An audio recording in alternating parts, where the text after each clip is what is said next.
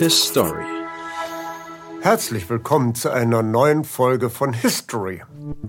Heute geht es um Hitlers genialen Geldbeschaffer Jalmar Schacht. Ohne Jalmar Schacht hätte Hitler seine Aufrüstung niemals finanzieren können. Jalmar Schacht erfand die geniale Kryptowährung mit Namen Mefofon. Damit war es möglich, in Deutschland eine schuldenbasierte Aufrüstung zu finanzieren, ohne dass eine Hyperinflation die Blase zum Platzen gebracht hätte.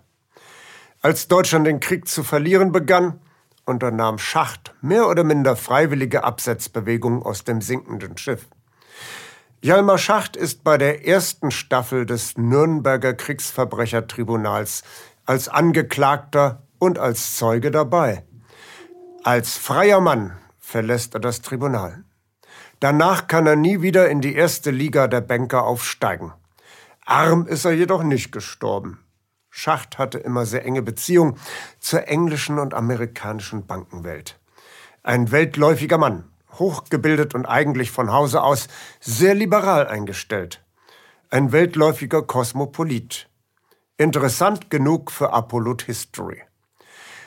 Jalmar Horace Greeley Schacht gilt vielen als genial diabolischer Geldbeschaffer des Naziregimes. Ohne seine einfallsreichen Finanzmanipulationen hätte Hitler wohl unmöglich seinen Angriffskrieg in aller Ruhe vorbereiten können. Gleichwohl hat Schacht es immer verstanden, seine Gegner und Kritiker im Unklaren zu lassen, wo er politisch eigentlich einzuordnen ist. Er hat sich auf jeden Fall stets mehrere Optionen offen gehalten. Rückblickend auf Leben und Werk des Jalmar Schacht lässt sich sein Verhalten entweder als das Verhalten eines Nazis oder als Verhalten eines Antinazis lesen. Geschickt nutzt Schacht die Differenzen unter den Alliierten aus, um schließlich das Nürnberger Tribunal als freier Mann verlassen zu können. Jalmar Horace Greeley Schacht wurde am 22. Januar 1877 in Tinglev geboren. Tinglev gehört heute zu Dänemark. Damals jedoch war Tinglev Teil der preußischen Provinz Schleswig-Holstein. Hjalmar Schachts Vater war zeitweise in den Vereinigten Staaten von Amerika tätig gewesen. Dort hatte er seine liberale Einstellung entwickelt. Aus Bewunderung für den liberalen amerikanischen Politiker Horace Greeley gab er seinem Sohn neben dem skandinavischen Vornamen Hjalmar nach amerikanischer Sitte auch noch den kompletten Namen seines Idols mit in den Taufschein. Nach einem kurzen Intermezzo an der Universität Kiel studierte Jalmar Schacht in München. Und zwar Nationalökonomie bei dem damals sehr bekannten Professor Lucho Brentano. Weitere Stationen führten Schacht an die Universitäten von Leipzig, Berlin und Paris. In Kiel promovierte Schacht mit dem Thema Der theoretische Gehalt des englischen Merkantilismus und bekam dafür die höchste Benotung. 1903 stieg Schacht bei der Dresdner Bank ein und stieg 1908 zum stellvertretenden Direktor auf. Im Ersten Weltkrieg spielte er eine unrühmliche Rolle, als er die Übernahme belgischer Banken in das deutsche Bankensystem organisierte. 1915 wechselte Schacht in den Vorstand der Nationalbank für Deutschland. Seit 1923 stand Jalmar Schacht im Zentrum der Macht in Deutschland. Im Alter von nur 46 Jahren wechselte er von einer Privatbank an die Spitze der Deutschen Reichsbank. Damit war der junge Finanzexperte verantwortlich für die Ausgabe von Geldnoten, für die Währungsreservenerhaltung, für die Goldvorräte sowie den reibungslosen Ab- und Zufluss von Kapital an und von den Privatinstituten sowie für den Leitzins. Sein Einstand als oberster Währungshüter war brillant. Mit einem Federstrich beendete er die ins Absurde wuchernde Hyperinflation der deutschen Mark. Die genauen Ursachen jener Hyperinflation sind bis heute unter Experten umstritten. Eine These lautet, dass die deutsche Regierung die Nominalpreise absichtlich ins Astronomische getrieben habe, um damit den Siegermächten des Ersten Weltkrieges die Absurdität ihrer hohen Geldforderungen vorzuführen und um auf diese Weise eine Neuverhandlung des Vertrages von Versailles zu erzwingen. Der 1923 ausgehandelte Dawes-Plan brachte dann auch eine Milderung der Bedingungen. Die Reparationssumme wurde nunmehr auf einen sich über Jahrzehnte erstreckenden Zeitraum ausgedehnt. Charles Dawes war ein US-Bankier, der als Regierungsbeauftragter der US-Administration die Interessen seiner Bankerfreunde virtuos zu vertreten wusste. Rund um den Dawes-Plan spielt sich Folgendes ab. Die US-Banken leihen Deutschland Geld, wofür sich die deutsche Regierung in den USA Gold kaufen kann. Das wird wiederum an die Alliierten Frankreich und Großbritannien zur Wiederherstellung ihrer nationalen Wirtschaft ausgehändigt. Damit sind diese Staaten wieder halbwegs liquide und können ihre Kriegsschulden gegenüber den USA begleichen. Dieser Rückfluss stimuliert wiederum die US-Wirtschaft. Der nach Deutschland strömende Kapitalfluss aus USA übersteigt allerdings die zur Tilgung der Dawes-Verpflichtungen erforderliche Summe erheblich. Deutsche Konzerne veräußern Patente an US-Konzerne. US-Konzerne erwerben bedeutende Anteile an deutschen Konzernen. Konglomerate wie IG Farben und Vereinigte Stahlwerke bilden sich genau jetzt und sie besitzen wiederum Anteile an US-Konzernen. New Yorker Banken versorgen die neuen deutschen Konzerne mit gigantischen Geldsummen als Starthilfe. Rockefeller Standard Oil of New Jersey, kurz ESSO, und die IG Farben tauschen über die Jahre so viele Anteile aus, dass man eigentlich von einem zusammenhängenden Konzern sprechen kann. Auf der Seite der US-Konzerne werden die Transaktionen von den Banken Brown Brothers sowie Harriman Banking abgewickelt. Die juristische Betreuung obliegt der Anwaltssozietät Cromwell und Sullivan tonangebende Anwälte bei Cromwell Sullivan, die Brüder Alan Welsh Dulles und John Foster Dulles. Man muss diese Konstellation im Auge behalten, wenn man die weiteren Vorgänge in Deutschland verstehen will. Der neue Reichsbankpräsident Dr. Jalmar Schacht beendet die Hyperinflation, wie gesagt, mit einem einzigen Federstrich. Die neue Rentenmarkt bleibt stabil. Ein erstaunlicher Vorgang, da sich ad hoc an den wirtschaftlichen Rahmenbedingungen nicht allzu viel geändert hat. Der Young-Plan im Jahre 1930 bringt nunmehr eine weitere Abwandlung der Reparationsleistung. Diese erfolgen ab jetzt ausschließlich in Geld und die Raten werden so weit gestreckt, dass die letzte Rate 1988 bezahlt worden wäre. Schacht tritt für die vollständige Abschaffung der Reparationsforderung ein. Er sieht angeblich in dem Young-Plan keine Verbesserung und reicht seinen Rücktritt als Bankdirektor ein. Tatsächlich aber verstehen sich Owen de Young und Hjalmar Schacht so prächtig, dass sie gemeinsam die Bank für internationale Zusammenarbeit aus der Taufe heben, mit Sitz in der neutralen Schweiz. In der Bank for International Settlement treffen sich einmal im Monat in Basel die Präsidenten der Regierungsbanken unter anderem aus Frankreich, USA, Italien, Großbritannien, Japan und Deutschland. In dieser ehrenwerten Gesellschaft werden die großen Kapitalströme zwischen den Staaten reguliert. Und später, noch völlig ungestört, als längst die Soldaten der betreffenden Länder im Zweiten Weltkrieg zum Töten aufeinander gehetzt werden. Schacht wird nun mehr als bisher hinter den Kulissen aktiv für eine politische Lösung der von ihm gegeißelten Missstände. Er reist häufig in die USA und nach Großbritannien. Wen er dort trifft und was er genau bespricht, bleibt im Dunkeln. Als er 1930 von einer USA-Reise zurückkehrt, ist für ihn plötzlich die politische Agenda völlig eindeutig. Auf einer Versammlung der Bayerischen Volkspartei erklärt Schacht, der immerhin zu den Gründern der liberalen Deutschen Demokratischen Partei DDP gehört, man müsse sich jetzt entscheiden, ob man gegen 25 Prozent Sozialisten oder gegen 20 Prozent Nationalsozialisten regieren wolle. Es ist nicht schwer, die Antwort vor diesem Publikum zu erraten. In der Folge bedrängt er zunächst Reichskanzler Brüning, Hitler in die Regierung zu nehmen. Den Reichskanzler der Barone, der dann folgt, Franz von Papen, wie Brüning Mitglied im katholischen Zentrum, besucht der Ex-Bankdirektor zu Hause und sagt ihm höchst undiplomatisch, von Papen solle seine Kanzlerschaft an Hitler übertragen. Nur Hitler sei in der Lage, die Nation zu retten. Schacht ist denn auch der Initiator jener berühmten Begegnung des neuen Reichskanzlers Hitler mit deutschen Top-Industriellen in Görings Wohnung im Reichstagspräsidium am 20. Februar 1933. Diese Begegnung und die nachfolgenden Geldtransfers sind einwandfrei durch Dokumente belegt. Ein Sonderfall in der Geschichtsforschung. Ansonsten sind Geldtransfers von Industriellen an die Nazis nur über Gerüchte oder Zeugenaussagen bekannt geworden.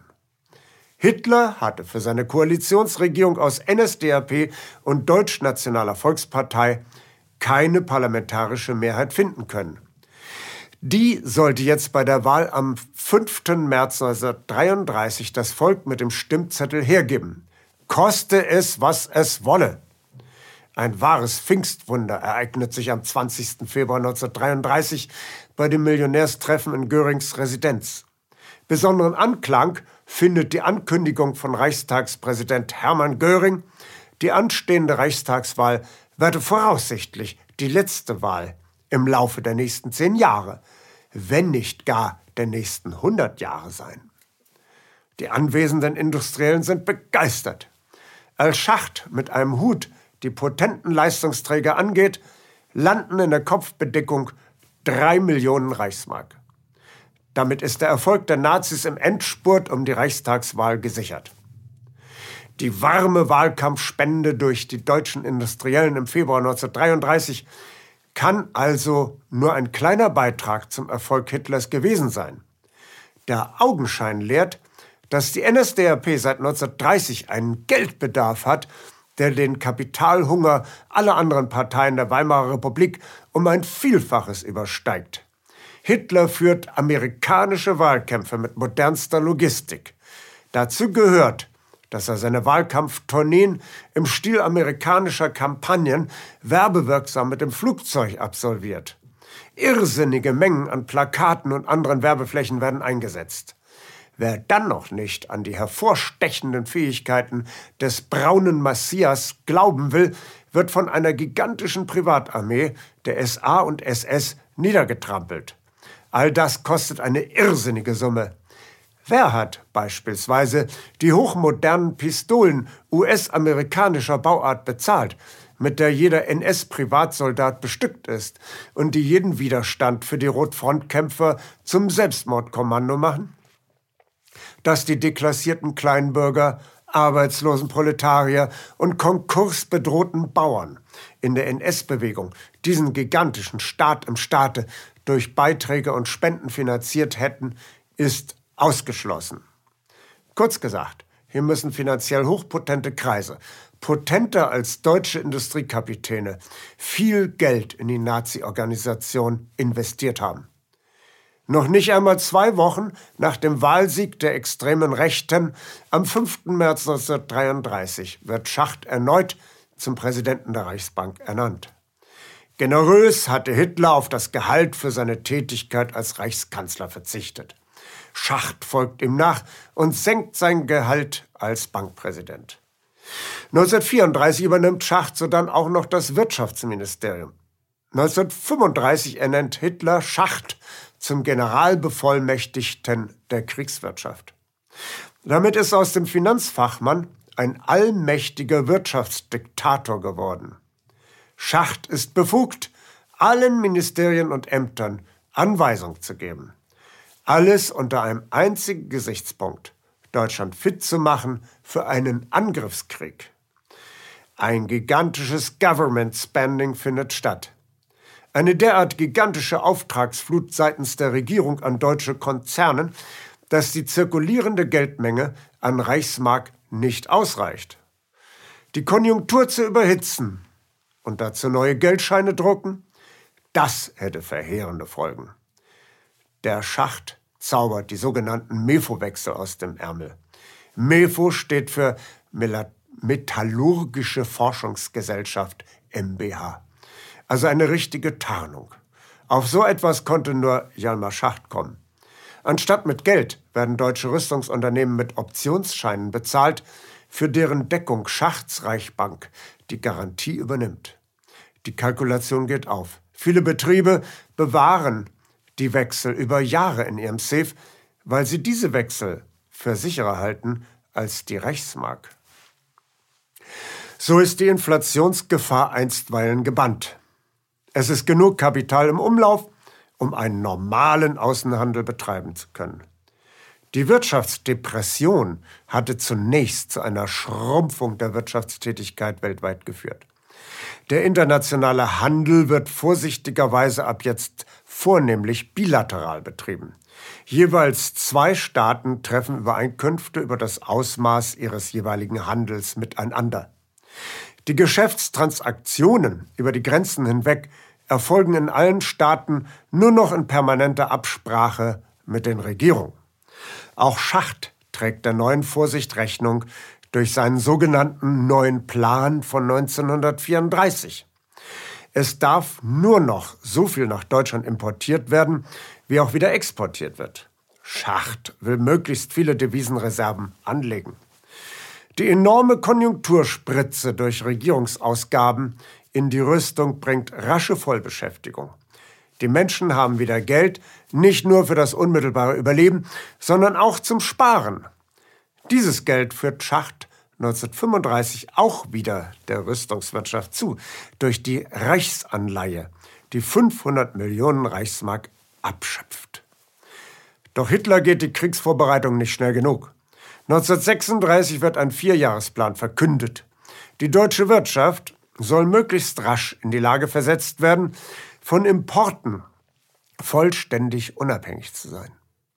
Hitler setzt Schacht den Reichsmarschall Göring vor die Nase als Vorsitzenden des Ausschusses für den Vierjahresplan. Schacht hält die Vernachlässigung des Außenhandels für verhängnisvoll. Er tritt also als Wirtschaftsminister zurück. Jedoch als Präsident der Reichsbank setzt er alle Hebel in Bewegung, um die leeren Kassen des Reichs wieder zu füllen. Denn mittlerweile übersteigt der Import bei weitem den Export. Die Devisen schrumpfen dahin.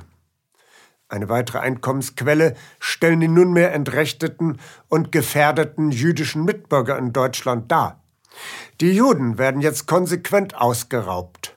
Im Dritten Reich ist es bei Todesstrafe verboten, deutsches Vermögen ins Ausland zu transferieren. Kein geringerer als Schacht hat dieses Gesetz unterschrieben. Durch das sogenannte Havara-Abkommen wird die Auswanderung von Juden nach Palästina gewinnbringend organisiert. Deutschland erhält von emigrierenden Juden deren Vermögen und kauft für einen Teil des gewonnenen Geldes Waren in Palästina. Nazis und Zionisten treten sich hier zum ersten Mal als Geschäftspartner gegenüber. Und deutsche Arbeiter erhalten zum ersten Mal in ihrem Leben saftige Jaffa-Apfelsinen auf den Tisch. 1938 reist Schacht nach London, um sich mit einem Vertreter des jüdischen Weltverbandes zu treffen. Beabsichtigt ist folgender Handel. Die jüdischen Gemeinden in Großbritannien und den USA zahlen für jeden auswandernden Juden 10.000 Reichsmark Ablösesumme an das Deutsche Reich. Deren Besitz bleibt natürlich in Deutschland und wird versteigert. Schacht erhofft sich von diesem Deal einen Reinertrag aus dem britisch-amerikanischen Kopfgeld von 1,5 Milliarden Reichsmark für die deutsche Aufrüstung. Aber aus dem Handel wird letztendlich dann doch nichts. Am 7. Januar 1939 offenbart der Vorstand der Deutschen Reichsbank dem Führer Adolf Hitler, dass die Reichskassen leer sind. In einem Memorandum erklären sieben Direktoriumsmitglieder, dass die Goldreserven aufgebraucht sind. Dass man im letzten Jahr so viel neues Papiergeld in Umlauf hat bringen müssen wie die gesamten fünf Jahre vorher nicht. Und wenn jetzt auch noch ein größerer Personenkreis ihre Mefo-Wechsel einlösen will, dann bliebe nur noch der Offenbarungseid.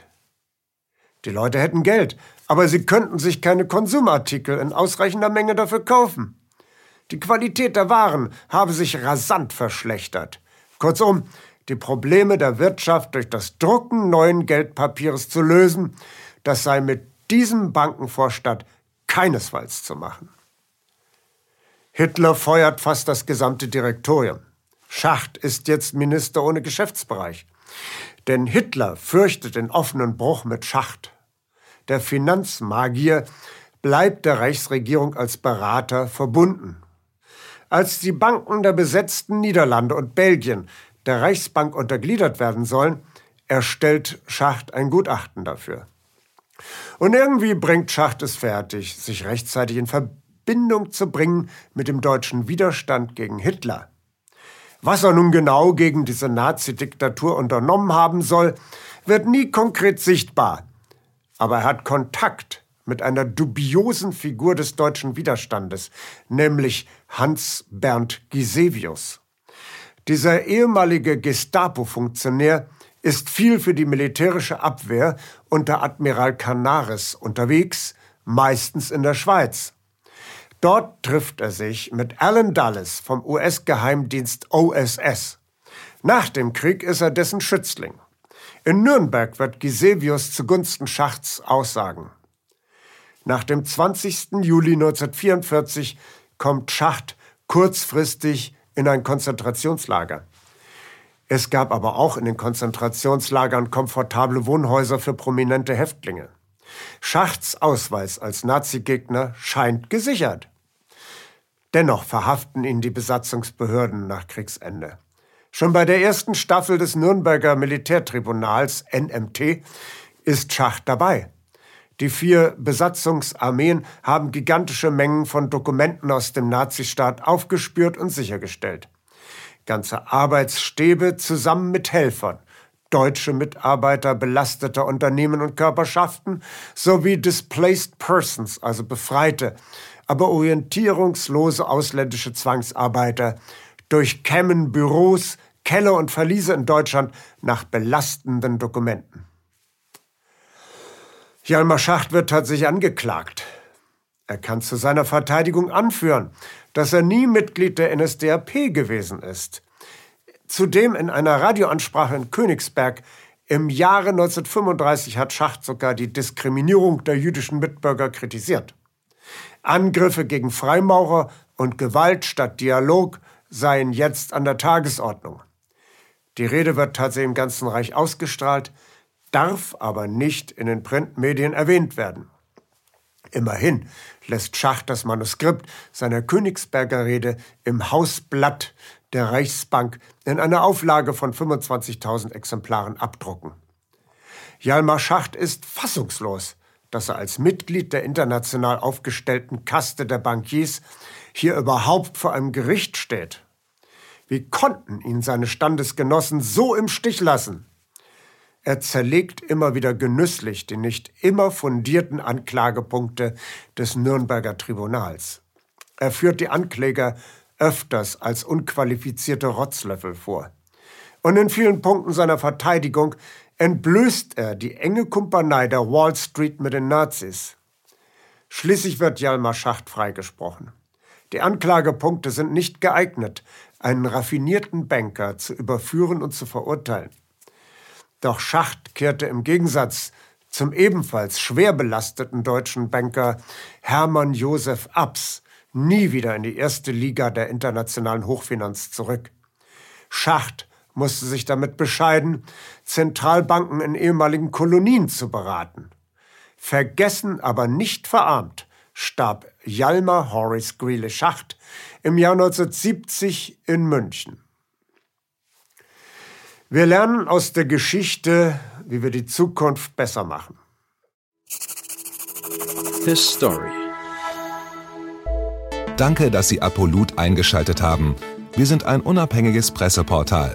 Uns geht es um Meinungsvielfalt, Toleranz und einen möglichst breiten Debattenraum, denn nur so funktioniert Demokratie.